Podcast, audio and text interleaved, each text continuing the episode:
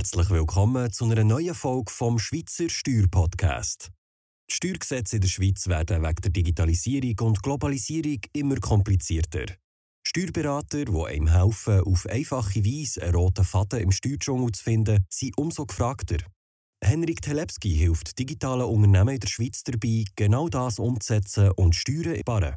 Dabei hat er sich besonders auf Online-Unternehmen wie zum Beispiel Coaches, Berater, Agenturen, digitale Arztpraxen und E-Commerce-Unternehmen spezialisiert und zeigt ihnen, wie sie mit einfachen Schritten Steuerfehler vermeiden können, die sehr teuer könnten sein kann man eine Einzelfirma rückwirkend in eine GmbH umwandeln in der Schweiz? Und was ist dabei zu beachten? Genau das werden wir heute anschauen.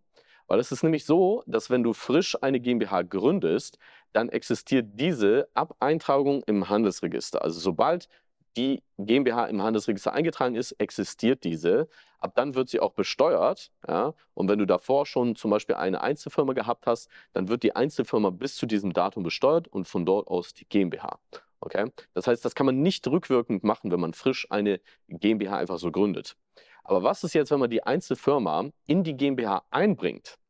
Da gibt es jetzt einen Unterschied. Und zwar ist es so, dass man einen Jahresabschluss erstellen muss für die Einzelfirma, wenn man diese einbringen will in die GmbH.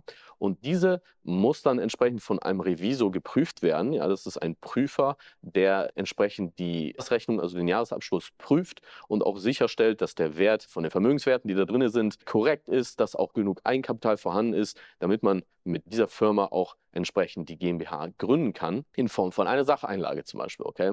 Und diesen Jahresabschluss, der Jahresabschluss, der darf höchstens sechs Monate alt sein. Das ist sehr wichtig. Und wie gesagt, der muss auch geprüft werden. Das muss dann zum Notar gehen und dann braucht auch das Handelsregister noch etwas Zeit. Und natürlich kann es auch sein, dass beim Jahresabschluss, bei der Erstellung, dass man da braucht man natürlich alle Unterlagen vollständig. Zum Beispiel, äh, wenn du zu einem Treuhänder gehst, dann ist es wichtig, dass du da alles hast und da kann es auch wiederum Verzögerungen geben. Und deswegen ist es so wichtig, dass du dort entsprechend alles möglichst schnell durchziehst und dass du auch Partner hast, die das auch sehr schnell für dich abwickeln können. Okay? Das bedeutet, wenn der Jahresabschluss nicht älter als sechs Monate alt sein darf, das heißt dann, dass du rückwirkend, wenn du zum Beispiel per 1.1. Ähm, die Einzelfirma in die GmbH umwandeln willst, dann hast du bis zum 30.06. hast du dann Zeit, um alles abzuwickeln, okay? Und weil es eben da bei jedem Schritt Verzögerungen geben kann, ist es wie gesagt besonders wichtig, dass du professionelle Partner an der Seite hast, aber diese sollten auch eingespielt sein. Aber wenn die eingespielt sind, dann geht der Prozess auch schneller. Trotzdem empfehle ich dir, dass du idealerweise den Jahresabschluss nicht zu weit hinauszögerst, sondern dass das wirklich idealerweise zum Beispiel bis Ende März fertiggestellt wird, damit hier die anderen Partner genug Zeit haben, alles sauber durchzuführen und damit das wirklich rechtzeitig im Handelsregister eingetragen wird. Jetzt aber die Frage, was passiert, wenn du es nicht rechtzeitig schaffst, bis zum 30.06.